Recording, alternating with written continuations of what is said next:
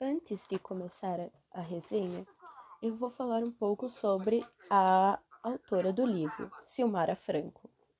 É paulista, nasceu em 1967 no bairro da Moca, onde viveu por 30 anos. Atualmente, ela é publicitária, escritora e mora na cidade de Campinas, São Paulo.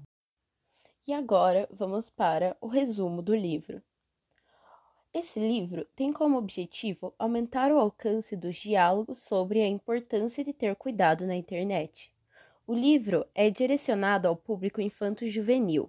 A autora estimula o uso da internet de forma consciente, respeitando as pessoas que também usam e sem correr riscos desnecessários com pessoas perigosas.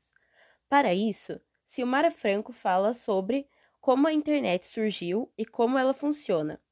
A autora também comenta sobre as diferenças entre as gerações X, Y e Z, além de falar sobre educação, empatia e ética na internet. O livro também traz curiosidades, como o primeiro e-mail enviado no mundo e como era o primeiro mouse. Dentre todas as dicas que a autora citou, duas delas são muito importantes.